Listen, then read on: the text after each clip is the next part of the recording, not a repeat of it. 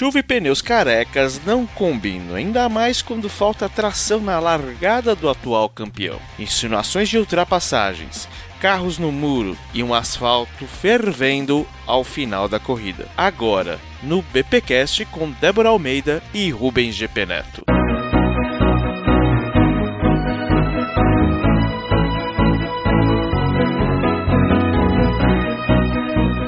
Quando saí da prefeitura em dezembro de 96, uma pesquisa do Datafolha mostrou que eu tinha aprovação da maioria absoluta da população de São Paulo. Sabe por quê? Porque nos quatro anos não só me preocupei em acabar todas as obras que tinham sido paralisadas pelo PT, como também porque fiz muitos programas sociais, como o Paz, o Leve Leite e o Singapura.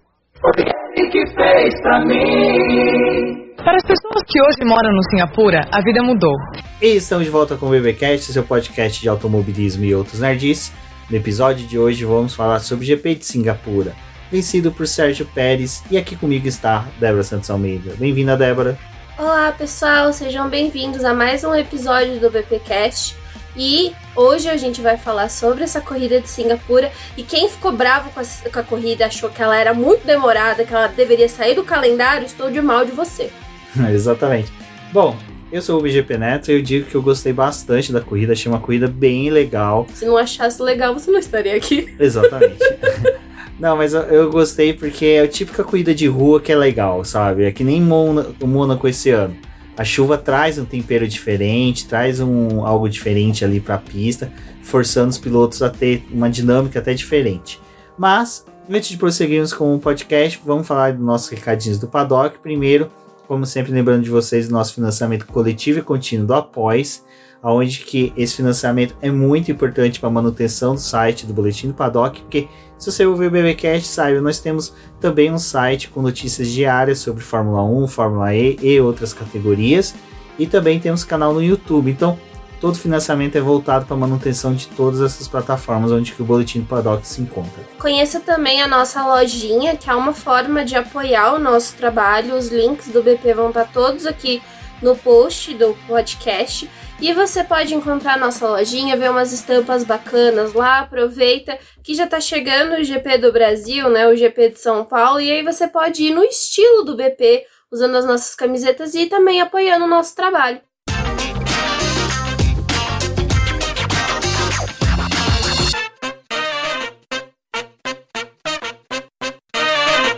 Bom, Débora, chegamos a Singapura já com uma bomba, né? Porque ali tivemos a notícia de que, como diz o Toto Wolff, era um segredo aberto, de, todos conheciam, que a Aston Martin e a Red Bull extrapolaram o teto orçamentário. Ou seja, desde 2021 existe um teto orçamentário para as, equipes de Fórmula 1 e elas não podem exceder. Caso excedam, paga-se uma multa ultrapassando 5% do teto orçamentário, a equipe pode sofrer punições esportivas a notícia meio que assim cria um tom preocupante para a categoria. Por quê? Uma equipe que excede o orçamento é, durante o desenvolvimento de um carro, numa disputa de um campeonato, tem um favorecimento muito grande sobre as demais. E até um termo que eu achei bem legal que o Rafael Lopes utilizou no, lá no blog Vando Baixo do GE, é o termo de que é um doping esportivo, ou seja, o carro da Red Bull e da Aston Martin estariam dopados. A única diferença é que o carro da Aston Martin usou um doping aí, uns anabolizantes meio passado da validade, que deixou eles meio zoado. Já o da Red um trabalho, né? Um, trabalho desse da Aston Martin para fazer um ultrapassar o orçamento. Fazer um carro bosta, gente, era o que eu e o Rumi estava falando no particular, né? Assim, Otimar o Timar deixou rastros, viu? Deixou um, um, Olha, parecendo House of the Dragon, deixou rastro de sangue, gente. E a Red Bull, né, ela conseguiu ali, né, dopar, meter anabolizante no bezerro, virou um touro bem bonitinho, que acabou ganhando o título. E, né, é lógico, a gente tá falando baseado no que a gente é. obteve. Não está confirmado ainda se houve esse doping, essa extrapolação do teto orçamentário, mas pelo que tudo indica, pelas falas do Toto Wolff, do Binotto, de até mesmo a própria postura em, de defesa da Red Bull. Que a Red Bull simplesmente ela não falou assim, isso é mentira, nunca existiu. Ela não, ela já começou, em meio de apresentar a defesa, ela começou a atacar a Ferrari e a Mercedes pelas alegações. Então, quando você parte, só finalizando, parte essa defesa em que você começa a atacar, já cria uma sensação de que realmente tem alguma coisa ali. É, eu acho que o interessante disso, né, é que a, a, Red Bull, como você falou, ela se colocou numa posição de ataque e ela também veio com um discurso que Ai, mas tem algumas coisas que a gente não sabe se vale para conta do teto orçamentário ou não. E quais são essas coisas que você tem dúvida de colocar no teto orçamentário, né? Tipo, é muito dúbio essas coisas que eles falam. E para quem escutou o podcast que a gente falou sobre o calendário, né, da Fórmula 1, até a Denise, que estava aqui, participou do programa, ela mencionou uma coisa bem importante, porque é, muita coisa é cobrada e é colocada nesse teto orçamentário. E uma delas é que as pecinhas que você faz, as mini peças ali que vão ir para o túnel de vento para ser avaliadas, mini peças assim, né? Escala de 60%, vale lembrar. Mas essas peças que são desenvolvidas e vão ir para o túnel de vento ser testado, para depois serem construídas, instaladas no carro, todas aquelas pecinhas ali, elas acabam entrando dentro do teto orçamentário, porque você está gastando dinheiro com o desenvolvimento do carro. Então, a Red Bull, né, como a Denise falou, porque ela tinha ido, ela foi na fábrica da Red Bull visitar, fazer o tour, é, eles têm que colocar, tipo, descrever essas peças que estão sendo usadas. Então eu concordo com o que o Toto Wolff falou, né? E o Binotto também tava batendo na tecla. Cara, qualquer 5 milhões que você coloca ali, você consegue pagar um salário de, de, um salário não, vários salários de funcionários. Você consegue fazer a construção dessas outras peças para poder fazer o desenvolvimento do seu carro, até a construção de uma asa, de tipo outras coisas que vão utilizar para o desenvolvimento do seu carro. E, e o que acaba preocupando é porque a, a Red Bull ela veio né, realmente preparada para esse ano. O carro dela teve alguns problemas com o desafio do peso, mas, para quem se lembra ali no começo do ano, era atualização atrás de atualização, enquanto a própria Mercedes e a Ferrari, elas estavam escolhendo pistas para poder trazer atualizações para seus carros, porque eles já tinham, tipo, aquele projeto nasceu ali, a Mercedes não tinha muito o que fazer para poder arrumar esse carro, porque Vai fazer o quê? Tipo, não tem como você pegar e jogar tudo fora e fazer um novo, porque não existe teto orçamentário para isso. A Ferrari teve os seus desafios, mas era um carro que com poucas atualizações continuava se mantendo. E a Red Bull não, ela veio extrapolando. Mas é uma das coisas que eu coloquei no texto. É difícil de você, tipo assim, mesmo que num GP a Red Bull e a Ferrari apresentem asas dianteiras, apresentem asas traseiras novas e alguma parte da lateral do carro sejam as mesmas peças, é difícil de você mensurar o quanto que as equipes gastaram, porque a tecnologia que elas investem e os equipamentos que elas têm acabam divergindo. Porém, é muito estranho uma equipe continuar nas suas atualizações ali e mais. Só desistiu do chassi mais leve porque as coisas começaram a ficar estranhas, né? Tipo, como que você vai introduzir um chassi mais leve, Red Bull? No final do ano, tipo, você vai construir um negócio novo introduzir no carro e isso entraria para o teto orçamentário desse ano. Então eles deixaram para o ano que vem para poder diminuir mais o peso do carro. Mas tudo que a gente está falando dessas especulações é de um teto orçamentário que corresponde ao ano de 2021 para a construção do carro de 2022. E se tiver algum alguma sanção, alguma coisa de detectado, né, que eles ultrapassaram, isso vai ter que ser cobrado, porque é o que eu entendo, cara. É a mesma coisa do que aconteceu com a Racing Point há dois anos atrás, que ela copiou ali o duto de freio da Mercedes e utilizou e não deveria. É, a parte intelectual você já detém, porque você já fez o avanço no seu carro. Mas a parte financeira, tem como a gente cobrar de alguma forma, ou tirar alguma coisa de você na pista. E o que, que eles vão tirar? Tipo, vai tirar ponto do campeonato do ano passado? É, eu acho que é uma sacanagem, porque quando você coloca, tipo assim, que 10 equipes do grid, 8 seguiram o que era planejado, e essa, ao meu ver, independente de se eles gastaram 5 milhões, 7 milhões para desenvolver, foi, foi a mais esse carro, é um ganho duradouro. Porque você, além de usar esse carro esse ano, você vai usar o conhecimento todo no, na temporada que vem. Isso vai se arrastar pelos anos em que esse regulamento tá vigente. Então, tipo. e aí, vocês vão fazer o quê? Ah, só pagou uma multa aqui e continua. É, porque assim, se você parar pra pensar, se eles extrapolaram, que nem fala, até 5 milhões, é, 5% na verdade, que dá 7,5 milhões, você não precisa, é, você não vai pagar só uma multa, você não vai ter uma, uma punição esportiva. Mas, pô, 7 milhões e meio dá para você fazer muito investimento no carro. Se você desenvolve uma asa dianteira só aplicando com isso, essa asa é perfeita, tipo, dá todo o downforce que você precisa ali, distribui o ar perfeitamente pro resto do carro, você tá tendo um ganho. Todas as 20 etapas. Você do, teve um ganho. Você tá tendo um ganho. Sabe? Pô, é errado demais. Assim, eu não tô falando só da, da Red Bull, não, que a gente viu que construiu um super carro. Se isso acontecer também com a Aston Martin, que não construiu, é pior. Sabe? É muito pior gastou um, um cenário né? desse. Né? É, gastou um toa, foi pra um lado que não tava certo. Então, assim, e se ela tivesse acertado? E se ela que ela já acertou, né? É. Cada vez que ela copiou o carro da Mercedes, ela super acertou. Exato. Então, assim, eu acho que é, se houve infração, que seja de 1%, 2%, a penalidade, a penalização tem que ser justa, tem que ser correta. Vale lembrar que McLaren perdeu todos os pontos quando teve o, a questão do, da espionagem industrial lá com a Ferrari.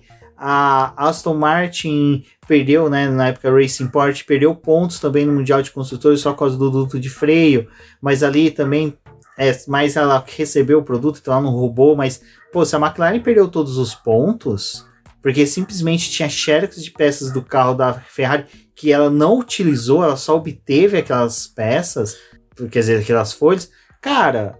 E assim, uma coisa que para mim não cola, que foi algo que eu também até fiquei pensando a respeito, é que, ai, mas ano passado todos os times utilizaram o carro do, de 2020, né, adaptado para o regulamento de 2021, e tinha aquela questão dos tokens que você podia usar para poder desenvolver uma parte que você quisesse do carro. Ai, mas o dinheiro, tipo, não, de certa forma, não foi utilizado para o carro daquele ano. Cara, de qualquer forma, você gastou em frete, você teve o benefício de ter um dinheiro a mais ali para poder gastar em frete e conseguiu começar a desenvolver o seu carro antes do carro de 2022. Então eu entendo que tipo você tá tendo um ganho duradouro nas duas, nos dois anos, nas duas temporadas. E é, é bizarro assim, tipo, e a e tem tá... aquela questão, desculpa te cortar, que a Ferrari e a Mercedes eram as equipes que mais tinham notícia de que estavam demitindo funcionário. É, o demitindo Ferrari, falou muito funcionário. E a Red Bull não, e a Red Bull contratando, e a Red Bull contratando, Contratou e a Red Bull a gente a rodo pros próximos anos do desenvolvimento do motor. Então, alguma coisa, essa conta não tá fechando, assim. E é, é, é, meio doido, porque, ah, tudo bem, tipo, eles vão entregar as contas desse ano em março do próximo ano. Se eles estouraram o teto orçamentário desse ano também, vai levar esse show inteiro de mais um ano para poder ser discutido isso de novo. Tipo, não, e é, só para fechar isso, é a frase que o Toto Wolff falou ontem, né, numa entrevista. Ele falou, pô, se eu soubesse que extrapolar 5 milhões eu vou tomar uma multinha, para mim eu teria extrapolado, eu teria aplicado nesse carro. Tipo, sabe, eles não Porque teriam esse dinheiro é dinheiro de chope pra eles. É, pró o próprio Toto falou assim, se eu, a Ferrari, a gente soubesse que quebrar o teto orçamentário não daria em nada, numa multinha só, a gente vai quebrar, porque compensa. É tipo, o crime compensa. Então, assim. Eu acho que só. Deixa eu te completar o que você tá uhum. falando, porque assim. É, a gente vê que essa questão. Isso sempre vai beneficiar os times grandes. Porque o time pequenininho ali que tá lutando para poder chegar ao valor do teto orçamentário, como é uma Williams, como é uma Alfa Romeo, ela nem vai se dar o luxo de estourar o teto orçamentário porque ela nem tem dinheiro para isso. Então, obviamente, se vir uma multa para cima dela, é muito pior, porque ela vai tirar esse dinheiro da onde? Agora, Mercedes, Red Bull, McLaren, Ferrari, elas têm dinheiro. Se o crime compensa para eles, para nossa, a gente gastar 3, 5 eh, milhões aqui no desenvolvimento do carro desse ano, mas depois a gente que pagar uma multa de 7, poxa, cara, valeu muito valeu muito pra gente. Porque já que não querem aumentar o teto orçamentário ao máximo do que a gente gostaria, né? Então o teto orçamentário é um pouco maior. Se a gente continuar pagando multa, pra, tá ótimo. Exato. Então, assim, eu acho que vale a pena a gente ficar atento pra quarta-feira que vai sair essa notícia aí da que, que a FIA decidiu sobre isso.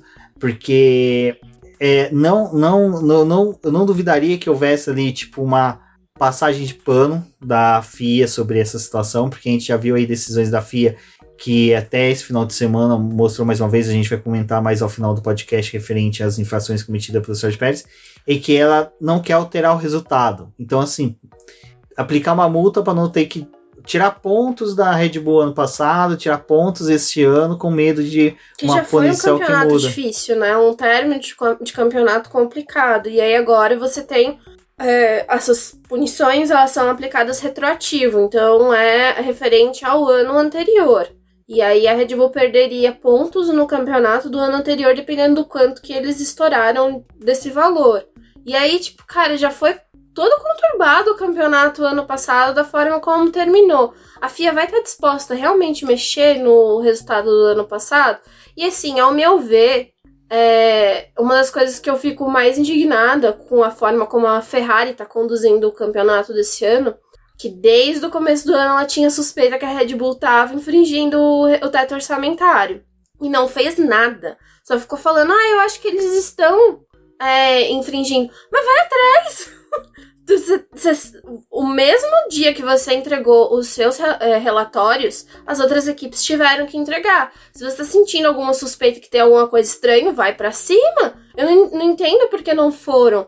E, bom, enfim, todo esse assunto parece que a FIA também demorou muito tempo para poder divulgar que tinha alguém poderia ter estourado e essa coisa veio à tona agora, já no final do campeonato de 2022.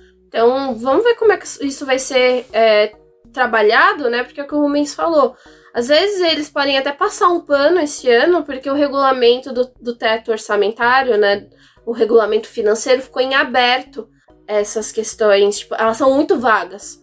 Desses 5%, é, de quanto de punição você levaria, tipo, de perda de posição, porque isso também não está estipulado, não está claro. Só menciona que podemos tirar pontos do campeonato, podemos tirar pontos dos pilotos, mas não fala a quantidade. Então, tipo, talvez nessa questão de ainda estar em aberto, é, acabe que prejudique, né, a verificação. E, mas também é um ponto bem interessante que o pessoal lá de fora acredita que, dependendo do quanto eles estouraram, e se Mercedes e Ferrari se juntarem com as outras equipes que também vão se sentir de certa forma lesadas, é, se eles forem para cima, forem pro, pro tribunal, talvez eles acabem ganhando justamente da, por essa falha da FIA de ter deixado o regulamento em aberto. Então, questões financeiras foram o assunto principal, né, da questão do final de semana em Singapura, porque a W Series que divide, né, o final de semana com a Fórmula 1, também chegou com uma bomba aí que um dos patrocinadores, aquele que iria patrocinar as duas últimas etapas da, da categoria que seria no México nos Estados Unidos, deu para trás, não vai mais patrocinar. E isso fazendo com que a categoria colocasse em xeque as duas últimas provas, né, que vão ser realizadas no México e nos Estados Unidos. Bom, é ruim, é péssimo isso, porque infelizmente, quando você vê que uma categoria já está dependendo exatamente de um dinheiro justo que vai entrar, é, não é um dinheiro que vai sobrar, não é um dinheiro que vai poder ser aplicado para um investimento futuro, já começa a colocar em dúvida aí seu prosseguimento, né? Infelizmente, a W Series não é gerenciada ficou pela FIA, não tem um auxílio ali financeiro da FIA, o que eu cheguei a criticar isso é, salvo engano, na nossa live, na última live que teve. Então, é uma pena, vamos torcer para que tudo dê certo, né, Mas só que assim, esse final de semana mesmo eu já até estranhei, até comentei com você, falei, nossa, dá pra você tá correndo nessa etapa com aqueles motores Toyota, e daí você me explicou que não, que é uma categoria que tem naquela região que eles utilizaram o carro para poder já economizar dinheiros com isso. É, para não ter que fazer a viagem, né, levar os carros, eles utilizaram os carros da Fórmula 3 da Toyota. E aí tinha o adesivinho da Toyota, eles foram adesivados com a pintura dos carros da W Series, mas foi uma forma também das meninas experimentarem o mesmo carro de Fórmula 3, mas da Toyota, e não precisar fazer a viagem completa para levar todos esses equipamentos. E a W Series ficou até em dúvida se ia conseguir realizar a prova em Singapura. Eles só foram porque tiveram um apoio do promotor do evento, né, que gerencia ali a parte da Fórmula 1, então já sabia que a W Series ia e acabou auxiliando para não ter o cancelamento da etapa. Só que uma das condições foi levar um menor número de pessoas. Então a, a parte ali que faz é, os eventos da W Series, que tipo recepciona as pessoas, que gerencia, né, aquela, aquele espaço, não não estava com o número completo de funcionários. Foram com um número também menor ali para pista. E só não reduziram as pilotas porque tem o campeonato. Porque acho que se dependesse, talvez tivessem que até reduzir um pouco o grid. Mas é como o Mendes falou, né? A W Series está passando por esse problema financeiro. É, de dois, da temporada passada de 2021 para 2022 já foi um ano muito conturbado. Geralmente essas categorias que são novas têm problemas, sim, financeiros no primeiro ano, nos primeiros anos, né, na verdade. Mas algo que acabou atrapalhando foi fechar um contrato. E esse dinheiro não entrar, é, porque ia ajudar a pagar muitas coisas. Também não conseguiram fazer o pagamento de alguns fornecedores, as pessoas que acabam ajudando ali a gerenciar o fim de semana da Sears. E isso pode impactar tanto na realização das duas últimas corridas que estão previstas para os Estados Unidos e a rodada dupla no México, como também pode influenciar numa quarta temporada da W Series, porque é uma categoria que é independente, então ela não recebe dinheiro da FIA, na verdade paga para a Fórmula 1 para poder é, fazer parte ali do, do evento. Tem um, um, combinado entre eles, então tem um valor que a W Series até paga para a Fórmula 1. É, não tem perspectiva da Fórmula 1 ou da FIA auxiliarem a W Series com algum valor atualmente. Eles estão tentando fechar patrocínio por fora, né? Ver se conseguem patrocinadores para poder encerrar a temporada de 2022 e também pessoas que possam auxiliar. Pessoas, quando eu quero dizer assim, tipo empresas, né? Que possam auxiliar nos próximos anos da categoria. Mas, tipo, a W Series ela é uma categoria que ela fornece luva, fornece macacão, fornece os carros, paga os engenheiros, as pilotas, algo que é um mais atrativo, assim, é que não só a campeã recebe um valor no final, mas também tem um auxílio ali para que essas outras pilotas acabem se mantendo. Nenhuma delas paga para poder correr na W Series, meio que a W Series paga para elas correrem. Então, é bem complicado assim, né? Tipo, sabemos como é que vai ser. Eu espero que a W Series continue porque é um palco para a visibilidade das mulheres no automobilismo, mas que fim vai ter a categoria a gente não sabe. Bom, também vai ser decidido essa semana! Exato. Uma semana bem decisiva aí para as categorias Fórmula 1, W Series. Torcer, né? Principalmente que tenha Bruno Tomazelli lá. A gente tem a possibilidade de, no futuro, os talentos que estão sendo desvendados ali, estão sendo demonstrados para o público e pra, até para as outras categorias. Já temos meninas que treinaram na Fórmula, na Fórmula 3. 3, então isso é muito interessante. Vamos torcer. Eu acho que faz parte aí também da gente que é da comunidade do automobilismo, torcer para que a W Series permaneça por um longo, longo tempo aí do automobilismo. Bom, Débora, e nos treinos livres, né? Choveu. Choveu, fez sol, choveu. Fez sol não, porque é durante a noite, né? Mas fez lua. Então, assim, Lewis Hamilton liderou o primeiro treino livre. Nossa, surpresaça, né? É. Olha que saudade de ver o Hamilton liderando alguma coisa. Ah, e isso daí foi bom, né? Porque assim, eles já meio que temiam Singapura, a questão do teto por person. E na verdade tudo. eles estavam um pouco otimistas e com medo, né? Porque eles Exato. estavam tipo, ai, não sei se o carro vai andar lá. Sempre que a gente acha que o carro vai andar, ele não anda. Então vamos chegar em Singapura calmos. Teve a diretiva técnica para poder amenizar um pouco a. Não a diretiva técnica, né? Eles tentaram amenizar um pouco a questão dos solavancos no, em Singapura e também para o GP é, dos Estados Unidos, em que é, um, mais do que 7G de força eles não iam considerar que era porposing ou bouncing, eles iam considerar que é um efeito da pista, porque é uma pista que tem muito bump, né? Exato. E no TL2, Ferrari, né, liderou. Teve Leclerc que ficou lá parado para fazer modificações no carro. Eles estavam tentando tirar o rádio para ninguém da equipe atrapalhar as estratégias do carro. Tô brincando. E teve problema no primeiro treino livre também. Olha, a Ferrari começou assim com o pé direito. Né? Pé na porta e soco na cara. A única diferença é que é a pé na porta e o soco na cara do piloto, né? Então isso que é traumatizante. Bom, e no sábado, aí sim, o TL3 foi realizado na chuva, né? Uh, mas só que assim, foi pouca ação na pista e o único destaque que a gente pode trazer foi que a Aston Martin parece, né? Que gastou, eu acho que quando ela gastou, ultrapassou o teto orçamentário, ela falou assim: bom, vamos fazer o carro num cenário positivo. O cenário positivo dela é somente carro com chuva. Pista com só chuva. com chuva, só com chuva. Exatamente. Só tem software para chuva. O Exato. resto. Mas de resto, eu acho que o TL3 não trouxe muita coisa, né? Principalmente. Perdeu meia hora, né? Porque já tinha tido todo o caos com o final da corrida da W Series. E aí liberaram os carros, com meia hora todo mundo fechado nos boxes.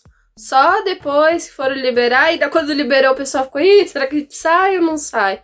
Saíram porque tinha um pouco de risco de chuva para classificação, né? Então precisavam configurar os carros ali. O final foi agitado porque aquela coisa, né? A pista foi secando, então vai melhorando o tempo, vai melhorando a performance, mas é, nada. Assim, foi positivo ver a Aston Martin entre os 10 por causa de, tipo, ah, ter alguma chance para poder brigar por alguma coisa. Mas de resto, tá o grid meio embaralhado, né? Chuva desse jeito mesmo. Bom, e o treino classificatório foi aquela coisa, né? Vai começar com chuva, mas não começou, aí vai com uma pista molhada, que assim parecia que ia secar, mas não secava, e o Q1 foi todo com pneu intermediário, né, Débora? Não, e deixa eu até fazer um adendo, porque foi muito legal, né? O pessoal, ai, mas por que, que não tá secando a pista? O que, que tá acontecendo? Pô, gente, circuito de rua. E na cidade, é só a gente olhar pra São Paulo. São Paulo, quando chove, não Não, escoa água. cidade, Não- né? Ela fica ali, ela não vai secar. Não é que nem um circuito é, permanente, né? Pra poder. que tem uma preparação melhor pra poder fazer o escoamento da água. Circuito de rua, a água cai ali, ela fica empoçada. Porque você, além disso, você tá bloqueando as saídas, né, da água. Você tá colocando tampão ali, tipo, os bueiros em Singapura, é tudo caótico, que tem que ser muito bem Vedado. soldados, né? pra não sair. Então, é... acontece, né? É, e com isso, né, Q1 aconteceu até de boinha, a surpresa ali foi o Ocon, que Eliminando. foi eliminado, mas aí já era uma algo que ser dito até visto no- na corrida, que é questão dos freios, né? a- É uma pista que exige muito dos freios, porque são 23 curvas e a aceleração não é. Você tem uma aceleração rápida, mas você não tem muito tempo para poder fazer o resfriamento dos freios, porque não tem nenhuma reta tão longa que faça ventilação. Fora que ali você tá correndo dando uma air fryer. Exato. Bom, e outra. Aí tivemos o Q2. Q2, o destaque foi para a eliminação do menino Russell, que ficou no Q2. Teve problemas ali, até isso resultou na troca do motor dele. Olha. Ana Molinari, se estiver escutando este programa, vamos falar de Russell, viu? Fique preparado. Exatamente. E a Haas que acabou avançando pro Q3, né? Falou: opa, deixa eu levar o Magnussen aqui pro Q3. Deixa eu brilhar. Foi uma surpresa, mas assim, Magnussen, né, já garotinho, já bem marmanjo, que manja dos Paranauês aí de pista molhada, então, assim... Mas acho que foi uma surpresa, Haas, né? Assim, aproveitou das circunstâncias que ah, teve, parar pra olhar, esperava andar muito com, o bem. fora, É. as duas Aston Martin fora, Nossa, sabe? Aston Martin foi um pecado. a Aston Martin foi a cagada de, vamos colocar pneu de pista seca, Surpresa! Não vamos! Ei, ei. Ai, gente, a Aston Martin ela é desse jeito, né? Mas assim, Aston- que bom, que bom, uma que equipe bom que cagaram. É, orçamentário, que bom que cagaram na classificação, né? A corrida foi outra coisa, a gente já comenta com vocês, mas que bom, né? Porque geralmente, geralmente é um caos. Tudo é um caos. Tudo é um caos. Austin Martin tudo errado. O Fernando Alonso tá vendo pra onde que ele tá indo, né? Só tristeza. Ai, aí Drogovic vai guiar ano que vem, pode ter certeza. Bom, e no final, né, Q3 ali, o que foi bacana foi. Bacana. Não, foi bacana. Tipo, teve o Max Verstappen que teve que abortar a volta porque ia faltar gasolina. Ai, que. Que garoteada. Que coisa? Os caras me ultrapassam o teto orçamentário e não compram um software bom de medição de combustível. Não, e tipo assim, eles estavam sem muita condição de ficar entrando no box e trocando de pneu, né? Tipo, tinha que ficar ali na pista por causa da evolução rápida. Então, aquela coisa, você coloca um pneu macio e fica. Você vai ficar na pista, você não vai ficar voltando. E fizeram, tipo, você manda o carro com um pouco mais de combustível, porque ele vai dar mais volta. Mas se esqueceram que tinha mais tempo de treino livre e o Verstappen errou na volta que era decisiva e na seguinte que ele ia fazer pediram pra ele abortar porque não tinha mais combustível, olha só. Exatamente. fase, Que fase. Que faz. Mas é legal que no final teve a disputa Hamilton e Charles Leclerc, né? Ah, Infelizmente, isso é cara, a última volta do Hamilton não foi tão consistente, mas teve isso, o Hamilton imprimir voltas rápidas, foi muito legal. E o Pérez, o né? Leclerc- Ah, e o Pérez, o Pérez, não, não, não tô fã do Pérez esse final de semana. Não, não, mas assim, acho que o Pérez é, vale E falando nisso, destacar. alguém tem notícias do Pérez, assim, porque sabe se ele ainda tá com os dois tênis, se ele voltou com os dois tênis pro Japão. Não sabemos. Mas o, acho que o Pérez é interessante porque assim, ele tem se destacado nas corridas de rua, né? É, então. Foi uma boa classificação. Acho que ele se aproveitou aí de um retorno de Singapura, uma pista que ele também já conhece, tipo, já tem um certo tempo que ele tá na categoria, então é uma pista que ele acabou lidando com ela outras vezes. Mas eu acho que também me- merece destaque pelo segundo lugar que conquistou, porque ele, durante os treinos livres, ele tava tão apagado, tipo, tão. Gente, o que que tava acontecendo com o carro do Pérez? E aí surgiu, Tinha que né? economizar gasolina, né? Tinha que economizar gasolina. gasolina tá cara, né, galera? Tem Não, que não vai, economizar. não vai dar uma de Felipe Massa que quis falar que a gasolina tava cara na Inglaterra. Ah, por isso que não claro. Eu- por isso que eu amo o Team Clock, cara. Aquele título do Hamilton em 2008 foi tão bonito. Oh, delícia. E aí chegamos pra domingo pra corrida. Ê, felicidade! Olha, eu fiquei feliz sim.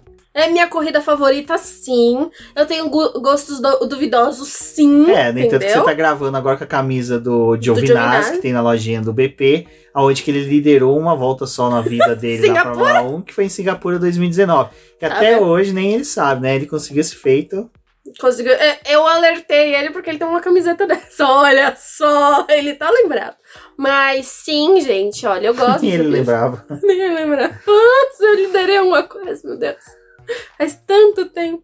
Mas sim, vou defender a corrida que durou duas horas e achar tremendo uma sacanagem que faltava Duas voltas. duas voltas pro final e cansa... Olha, que ódio, dona Fia. É que, é que ia ficar mais feio pro Leclerc se tivesse mais duas voltas. É, ia ficar Vai mais lembrar, complicado. vai lembrar Ia disso. terminar uns 14 segundos atrás.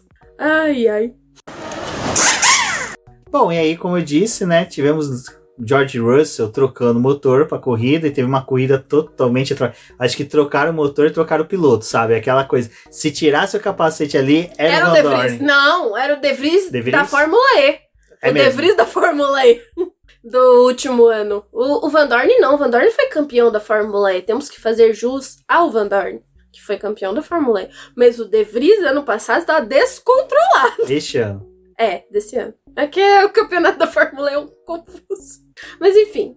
Olha, Ana, desculpa, mas ele tá descontrolado. Bateu nos outros. Não, ele tava igual que ele era na Fórmula 2, principalmente quando a corrida dele não tava boa, que ele reclamava no rádio toda hora, Nossa, que ele brigava, que ele Esqueceu dos tempos duros de Williams. Já, ele já tá.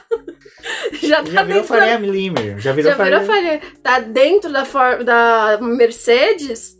E ele já acha que ele tem sete títulos. É síndrome de pequeno poder, sabe? O cara subiu na vida um pouquinho. Não, mas assim, eu fico, eu fico com dó dele, porque, cara, ele tá muito aguerrido, né? Tipo, ficando no top 5. É. Vai ali, sempre belisca um pódio. Tipo, é que a segunda vez no ano que ele não tá dentro do top 5, então bate uma frustração, assim, né? Obviamente, acho que pesou ali no coração dele, mas o Russell, esse final de semana, ele virou o garoto de testes da Pirelli, porque, né, serviu de bode expiatório pro, pro Hamilton ali para poder testar pneu. Mas, cara, ele tava descontroladaço. Aquela disputa dele com o Mick, eu fiquei tipo, o que que tá acontecendo, É, George bateu roda com roda com Bottas de novo, né? Com- nossa, o Bottas, a hora que viu ele, falou: Meu Deus, e agora? Eu mando a conta pra quem? Pro Toto Wolff? Vou chorar pro Toto Wolff. Ai, Ana Molinari, o que seu filho fez? Não, e assim, tudo bem, vai. No final é até bom pro amadurecimento dele, Hum. pro crescimento dele, isso faz parte. É, mas assim. Esqueceu do começo do ano da Mercedes difícil. É. Mas assim, foi uma pena, pelo tanto que o Hamilton rendeu com aquele carro. A gente esperava Dava. um- uma classificação melhor do Russell, né? E acho que uma corrida É que, um ele pouco teve problema, melhor. é que teve problemas com o motor, né? O motor É, tava. ele teve problema com o motor que eles não sabiam se era teve- acelerador ou se era feio. O Pra que que quem era? teve carro com motor refrigerado a ar, que nem eu que tenho o Rafael, sabe? Cara, às vezes você acelera, o cabo do acelerador não volta. Aí você fica com aquele motor berrando, sete trombetas do inferno aberta. Acontece. Foi uma classificação difícil pro Russell, né? Mas a corrida também, assim, esperava uma largada um Foi pouco difícil pra ele, melhor. pra quem tava próximo, né? Esperava uma largada dele um pouco melhor, mas também não foi aquelas Não, coisas. e vamos falar de largada, né? Largada ali, pra quem tava do lado direito, foi uma bosta. Foi. porque, Ficou. Assim, se fosse uma corrida com, com lua, sem chuva, tem que falar que sol. Se tivesse tido sol o dia inteiro, aquele borrachamento do lado direito seria ótimo. Mas como E choveu. nem seria porque já tinha chovido de manhã, não, né? choveu Tipo, e lava. E aonde É. que lava, que tem borracha, vira um. Um sabão. Um sabão. Porque você, quando tem o final dos treinos livres, todo mundo que tá na pista alinha e já vai, tipo, emborrachando naquela saída ali. Então você, tipo, já dá uma queimada de pneu pra poder emborrachar aquele lugar. Só que em Singapura nem deu pra ficar Não, fazendo isso, chuva- porque todo dia tava chovendo. E pneu, pneu é, De chuva intermediário e de chuva, que nem o até os da carros da W Series, ele arranca a borracha. Ele Ele é tira a mais borracha. Até eu vi o pessoal no Twitter falando: Nossa, por que, que eles não fazem igual na Turquia e colocaram gente pra andar com carro? Não, na Turquia foi uma questão totalmente diferente. Não era pra tirar água, era pra tirar tirar óleo, óleo, é. piche. Então, assim, é, foi uma pena, porque, cara, Leclerc e Hamilton, a galera que tava do lado direito, se ferrou bonito. Não, Teve uma e- largada assim, o Weber Barrichello. O que refletiu no decorrer da corrida, porque ali na largada, né? Sexo Pérez, Tcheco Pérez, Sérgio Pérez pulou para primeiro colocado e dali em diante ficou ali tranquilo, só apreciando, parecia o Chaves andando de velotrol pela vila. Leclerc, coitado, zero. Zero domínio. Gente, cara, Leclerc, velho, puta merda. Cara, eu, o Leclerc, ele é um piloto que... Ele é muito bom. Ele, Ele, é, muito foda, bom, ele é rápido. mas às Falta vezes... sangue nos nossa. olhos, velho. O sangue nos olhos que o Valese tá por ter feito dilatação da vista, tá faltando nos olhos do Leclerc, velho. Porque, olha, É, é um piloto que, tipo, ele pode ir, você sabe que ele tem como ir, mas assim, é aquela coisa, às vezes a gente critica o Verstappen porque ele vai fazer uma ultrapassagem, às vezes ele bota o carro e não quer saber do adversário. Tipo, se você quiser, você bate em mim. é, é. Mas falta um pouco do Leclerc, às vezes, fazer isso. Ainda mais, tipo, porque ele é aquele piloto que às vezes ele não vai pra cima, ele não. Ele é meio e- Felipe Massa, né? Que pensa muito pra ultrapassar. e, tipo, ele ele, quer- tá brigando agora com o Pérez. Ele não tem mais como chegar no Verstappen. Tipo. Não, até podia ter tido, Tira, né? não vai dar. Tipo, o Destino falou, Verstappen, vai pro fundo. Vai pro fundo. Leclerc Hoje ganha é o dia de consagrar, entendeu? E aí, ele tá disputando agora com o Pérez. O Pérez pode ser o segundo. E pode dar aquela coisa pra Red Bull, né? Ganhamos o campeonato com os dois carros na frente.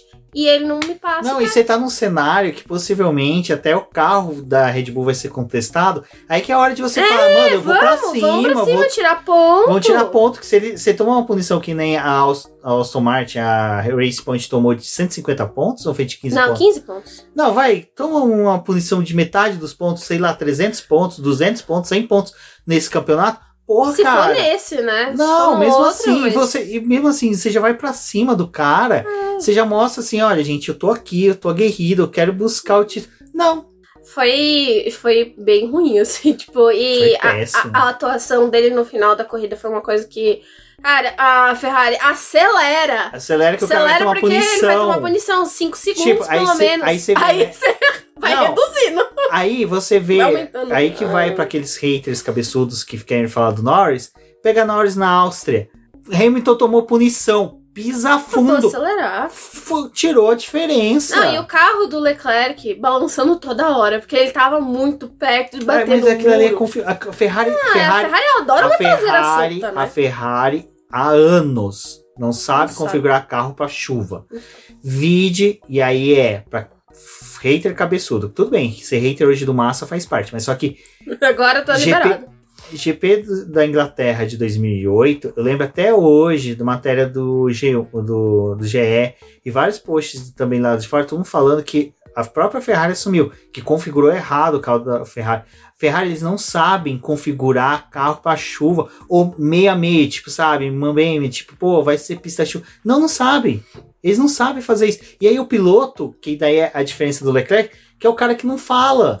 É o cara que não se impõe. Em outra, outra análise, assim, a corrida do Sainz estava bem ruim também, né? Tirando aquele brilho que ele teve ali com o. É, cê- o- não, pera. que o Sainz estava ruim, que o parâmetro dele de comparação é o Pérez. E o Pérez estava duas, É, três tava muito vidas à frente. frente. Mas o que eu quero dizer não é nem é relacionado a isso. É que quando começou a questão de ah, a gente vai parar pra f- colocar o pneu quando? Vai fazer a troca dos pneus quando? Porque os pilotos estavam na pista eles- ali, o domínio deles era muito maior, porque não, não tava uma situação de que ia vir uma chuva.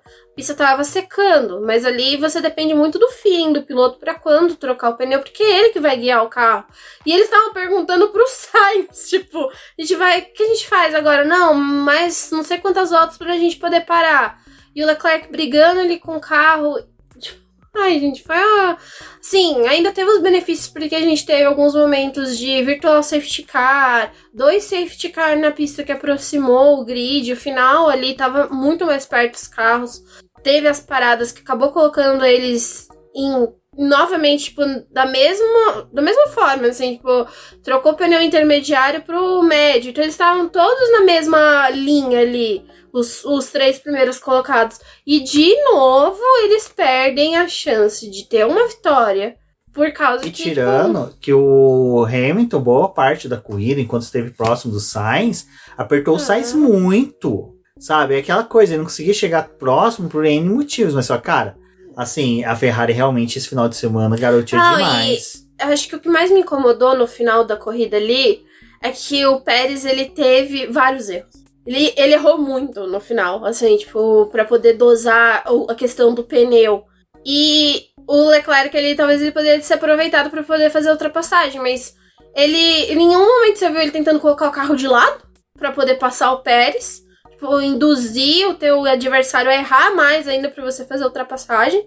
E também ele ele tava cometendo erros, por- porque ele tava, tipo, acompanhando a tocada do Pérez, o Pérez errava, ele errava. Aí aquele final foi sofrido.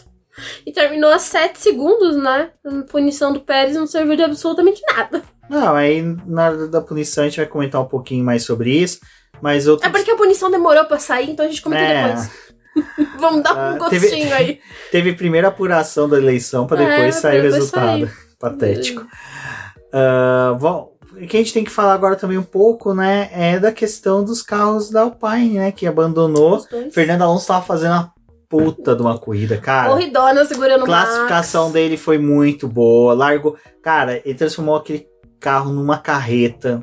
Conseguiu segurar o Max Verstappen, assim, e com categoria. Você via que ele colocava o carro sempre num traçado É. bem defensivo, sabe? Ele e o Vettel, né? Conseguiram Uhum. segurar. É que, é que o carro do Vettel, tipo, é anos luz de atraso, né? Os caras, os caras, os caras conseguem quebrar o teto orçamentário, mas produzir uma jabiraca, né? Desevoluir. Desevoluir, exatamente. Parabéns. Mas assim, destaque bom. Ah, a gente já pode falar até dos dois, né? Mas não, vamos falar primeiro do Alonso, que completava 350 GPs, empatando com o Kimi Raikkonen. E aí, é aquela coisa, na hora que falou que ia completar 350 GPs, já fica com a orelha em pé, É, porque vai. Qualquer coisa comemorativa já vai dar zica. E vai lembrar que 351 na, no Japão também, probabilidade de zica é grande. Mas é uma pena Tá ter fazendo uma abandonado. corridona, né? Mas O assim, Ocon não tem da diferença, né? Não tá fazendo É, porcaria. o, o Ocon esse final de semana foi outro que ele sumiu, né? O Ocon sentiu, ruim, sentiu a, a fofoca de que o Gasly vai trabalhar com ele, né? Sentiu. Sentiu. Então, tava aí, né? Corrida, os dois não completaram a prova. Nossa, o Alonso deu muita tristeza, porque ele tava Não, ali deu uma bad. segurando o Verstappen e fazendo tudo pra. Foi triste, gente. E aí tocou a música da flautinha do Titanic e ele abandonou. Nossa, a cara dele de desolado. Eu sei, gente, Singapura tem memórias Ele é um- horríveis pro Não, Alonso. ele é um homem de 41 anos, cara, mas dá vontade de abraçar e falar, Alonso, chora, cara. Ai, chora. já sei, a gente. Sabe por que ele tava chorando? Porque ele tava vendo até o caso da Aston Martin. Ele falou assim: vou sair dessa bosta pra aquela merda. Me contrata de novo, Timar. Eu volto ser seu piloto. Desculpe todo Eu vou ser transtorno. sincero. Quando eu vejo piloto que nem o Leclerc na Ferrari, eu fico imaginando o que, que o Alonso faria nesse carro. Às vezes eu também imagino isso. Mas enfim. O Alonso é aquele cara que eu sempre, é um dos pilotos que eu sempre penso. Ele nesse carro faria miséria. Não, e ele falando, a Mariana né, falando, ai, mas e aí, não sei o que, de você ficar aqui mais tempo, correr não sei mais quanto tempo, fazer mais GPs. Ele, ai, acho que mais 350 GPs não vai dar pra mim. Amigo, do jeito que o calendário da Fórmula 1 tá indo, em três anos você consegue. Bom, mas agora, né, Fernando Alonso deve atingir uns 370, uns 390. Se chegar aos 400 GPs, É né? possível. É bem possível. Se não se irritar muito com a Aston Martin, porque se tiver o desenvolvimento cortado. Nossa. Já pensou? Justo na minha vez! Nossa, se tiver desenvolvimento cortado, que é uma das punições pra quem ultrapassa o teto orçamentário. Justo na minha vez. Nossa senhora, Alonso. Alonso, Alonso É por isso que o Vettel tá pulando fora. Ele já sabia que tinha alguma coisa errada. Não foi escutar o Vettel. Ou foi, né? O Ou Vettel foi. que passou o fio. Bom, Ai, ai. e outro destaque também que a gente teve ali, foi destaque positivo, foi as duas McLaren, que conseguiu um P4, P5, muito bom. É, é interessante a gente ver que a McLaren ali pela primeira vez acertando uma estratégia de pit stop, em que todo mundo começou, todos os pilotos começaram a entrar para colocar pneus médios e macios, pneus slicks, né? Uhum. E é aquela coisa, quando você volta pra pista, você volta meio sambando, com pneu frio, então você faz uma, duas voltas mais lentas. E como, como você tá com o pneu intermediário, você tá com o pneu mais quente, quanto mais tempo você fica na pista, mais você ganha terreno. Fez com que o Norris conseguisse avançar um pouco mais e o Richard encostasse no Norris. Cara, ali foi o casamento perfeito. E por sorte, quem veio atrás das McLaren, as duas Aston Martin, que o Stroll é um destaque, que quando tem algumas corridas adversas ele se É. destaca, né? Ou se destaca pro ruim ou se destaca pro bem. Dessa Mas eu vez. acho que essa vez É, correu bem pra caramba. não só correu bem, como tipo, ele bateu no primeiro treino livre. E geralmente a reação que você tem, tipo, quando você bate, você diminui um pouco o ritmo, né? Não, é muito difícil de você avançar.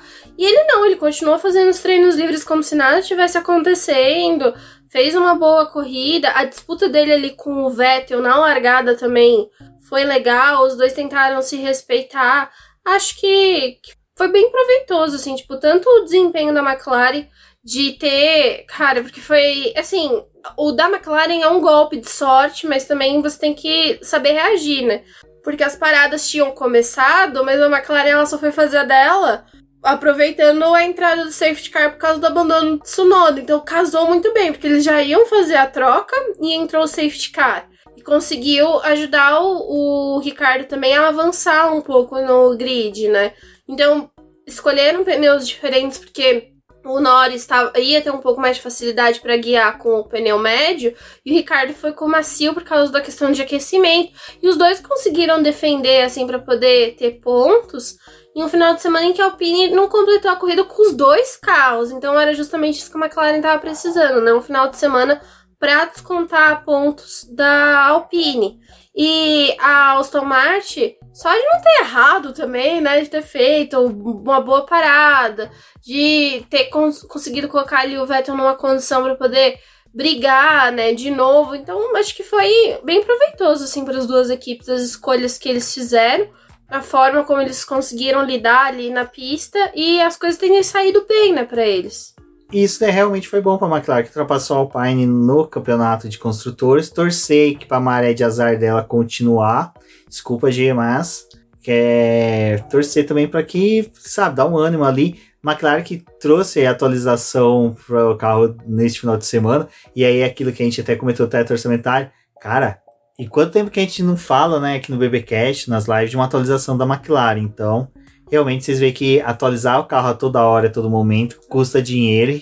E É eles já tinham complicado. falado, né? A McLaren ia fazer poucas coisas até o final do ano, porque nem compensava mais ficar atualizando esse carro, porque já é um carro tipo, muito problemático, é difícil de ficar trazendo atualização para eles.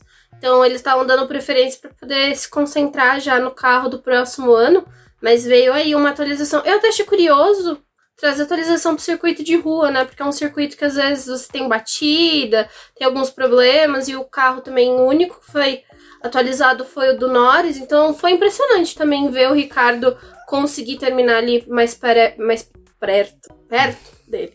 É um- faz sentido você já colocar na, em Singapura, porque provavelmente você traria para o Japão, né? Não, sim. Então já vai, já vai viajar tudo para Mas Ásia se mesmo. bate, se bate. É que o, Nor o Norris é, é, cara, Norris é, é é difícil, difícil, é né? muito Também quando difícil. bate é aquela coisa que nem spa, né? Bate é, pra bate destruir. destruir mesmo. Mas o Norris é realmente é pouco Mais controlado. mais controlado. Bom, quem não foi controlado foi Max Verstappen e Hamilton, porque olha, cuida dos dois. Dois erraram, né? Os campeões ali estavam num final de semana difícil. Aquela fritada de pneu que o Max Verstappen deu. E, E o o Hamilton, Hamilton atacando, também. né? O... Mas o Hamilton foi o único que tentou ultrapassar, né? O cara foi digno disso, né? Falou assim: Tentou mesmo. Ah, assim, a gente esperava um final de semana melhor do Hamilton porque liderou treino livre, tava tendo um desempenho interessante. A classificação dele foi disputando ali com o Leclerc, mas a corrida, assim, na largada, ele e o Sainz bateram. Eu achei que o Sainz foi um pouco. É que assim, o Sainz em largada ele tenta, né? Ele vai pra cima. E eu não acho que às vezes ele faz algumas ultrapassagens muito limpas. Mas bateram ali pneu, né? Bateram roda. O Hamilton teve a perda ali da posição, mas ainda tentou brigar. Só que aconteceu, né? Todos os problemas para que ele é, caísse. E o, o Verstappen. É, o Verstappen ele teve uma largada ruim, porque também não- o carro entrou em anti-stall e ele não tava conseguindo controlar, perdeu bastante posição na largada. E, gente, parecia que tinha uma força que não queria que o Verstappen fosse pra frente. Porque ele avançava um pouco, tomava um golpe. Avançava um pouco, tomava um golpe. Teve o. Tentou ali ultrapassar o Norris na afobação de decidir as coisas. Pneu frio.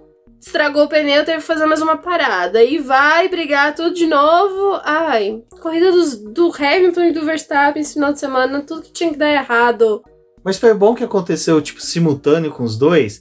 Se acontece com um, a torcida do Verstappen, se acontece com o Verstappen, a torcida do Verstappen ia ser atacada, os fãs, tipo, extremistas, vamos aproveitar os termos que estão sendo utilizados até agora na, Nas eleições. nas eleições. O lado extremista dos fãs do Hamilton ia atacar o Verstappen, se fosse o Hamilton ah, todo atrapalhado, seriam os fãs extremistas do Verstappen atacando os fãs do Hamilton. Então ali, ó, ficou os dois, os dois fizeram papelão, chegaram juntos. A gente teve aquele momento gostoso de ver os dois disputando ali algumas curvas finais da corrida. Pena que passaram o Vettel, né? Mas coitado do Vettel também. O cara. É que o Vettel, cara, já tava ri- tá riponga. Tá, tá, tá tomando Santo Daime ali. Naquele, naquele, naquele chazinho ali do carro dele é Santo Daime com certeza. Mas é, foi legal também as, as disputas do Vettel, né? Porque o Foi. Vettel, a, a largada dele foi Para-choque muito de boa. caminhoneiro, né? O cara. É, larga a largada dele foi muito boa e depois disputou ali posição, tentou. Singapura, cara. Singapura é uma, uma pista que ele é o maior vencedor, né? de Singapura. E deve se perpetuar por muito tempo, viu? Porque é uma pista difícil de você dominar, né? E o pessoal tava falando, né? Porque já ficaram. Ai, mas tem que mudar essa pista. Essa pista precisa Ah, acho ela de perfeita em mudança. Ela já teve várias mudanças ao longo dos anos pra poder se adequar às questões de segurança. Mas eu acho que assim, de pistas de rua, tirando o Baku, que tem corridas esporadicamente boas. É, Singapura foi uma das melhores do calendário. Tipo assim, o tio que investiu tudo que ele sabia nessa pista, porque as outras super duvidosas. Exato. Bom, e agora, né, vamos falar da vitória do Pérez, que venceu. Cara, foi uma. Eu concordo com o Rafael Lopes. E é, que ele fala que realmente a corrida do Pérez, essa corrida do Pérez foi a melhor, assim, deles, quis que obteve vitória.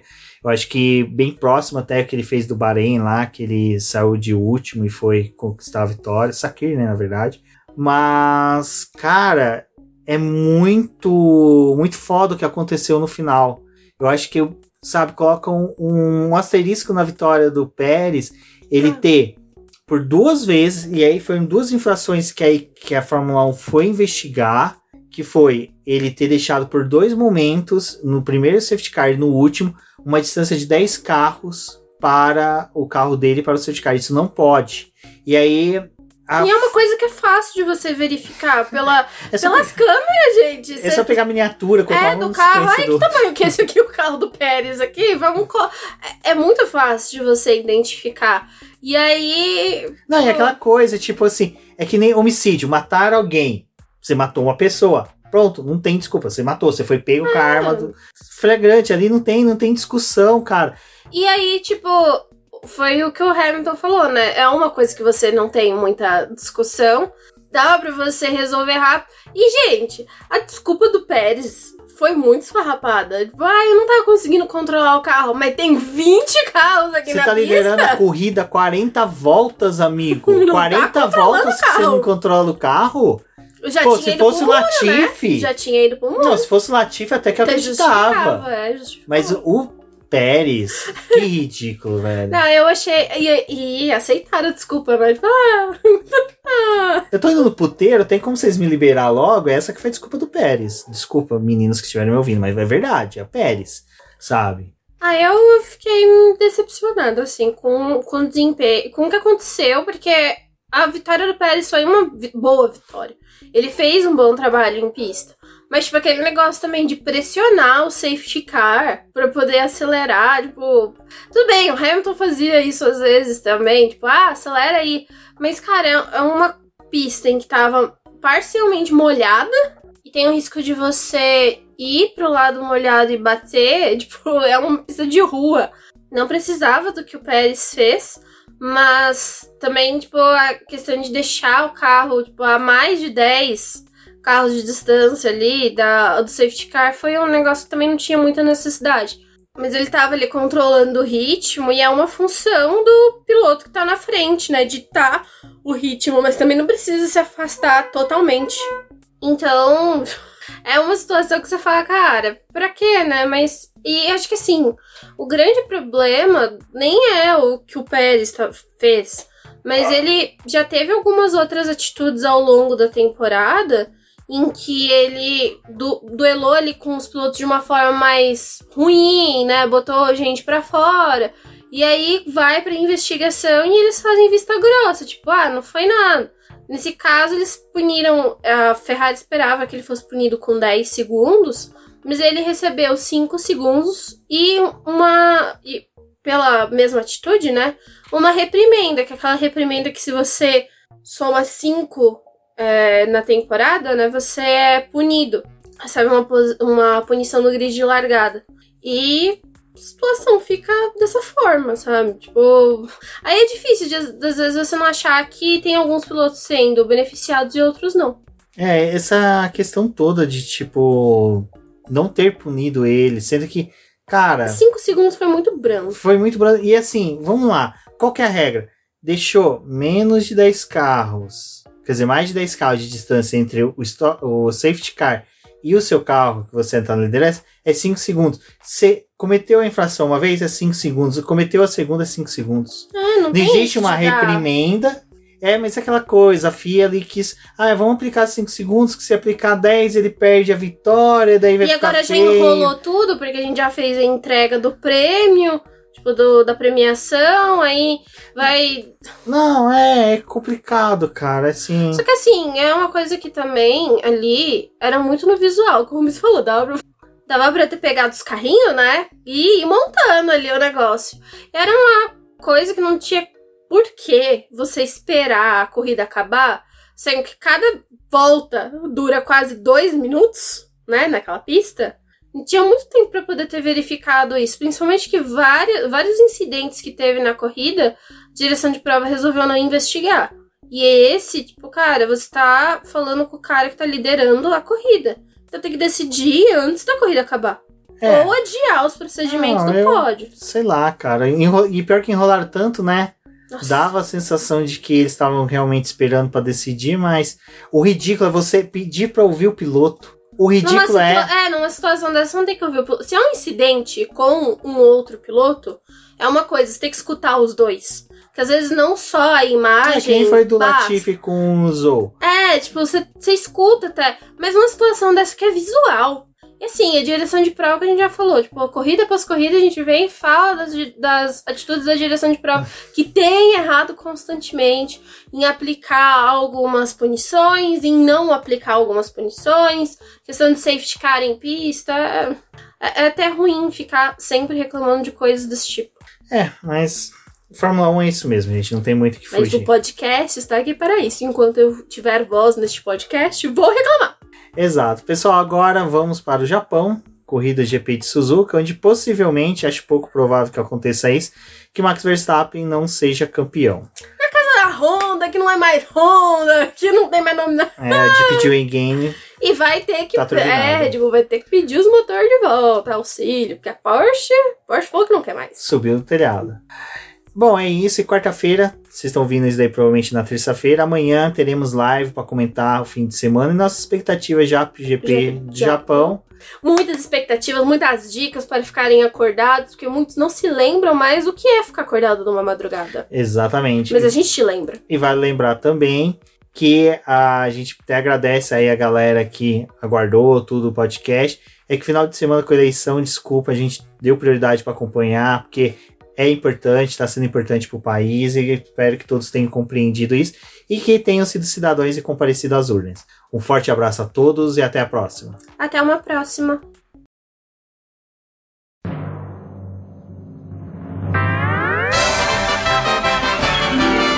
E agora vamos agradecer nossos apoiadores, aqueles que auxiliam o Boletim do Paddock através do financiamento coletivo e contínuo do Apoies. E são eles, Ricardo Bannerman, Maia Barbosa, Elezer Teixeira, Luiz Fex, Arthur Felipe, Rafael Celone, Will Mesquita, Antônio Santos, Rogério Furano, Helena Lisboa, Cássio Machado, Carlos Del Valle, Bruno Vale, Eric Nemes, Bruno Shinozaki, Alberto Xavier, Will Bueno, Ricardo Silva, Beto Corrêa, Fabrício Cavalcante, Arthur Apóstolo, Sérgio Milano Melquiades Veloso, Micael Souza, Ezequiel Bale, Silney Messi, Rafael Arilho, Rafael Carvalho, Fábio Ramiro, Lauro Vizentim, Maria Ângela, Thaís Costa, Rafael Catelã, Jane Casalec, Carlos Eduardo Valese, Tadeu Alves, Paula Barbosa, Ale Ranieri, Leandro Nogueira, Bianca Mês, André Brolo, Bruno Lima, Ivan Grego, Maicon Tavares, Talita Santos, Diego Machado, Gabriel Sawaf, João Guilherme, João Rai e Gustavo Frigoto. Muito obrigado a todos aqueles que apoiam o Boletim do Paddock e auxiliam no nosso desenvolvimento e crescimento. E se você quer apoiar também o Boletim do Paddock, entre em contato com a gente através dos nossos perfis oficiais ou acesse o link apoia-se.com Boletim do Paddock e lá você terá as opções de apoio ao Boletim do Paddock. Um forte abraço e obrigado! Isso é tudo pessoal.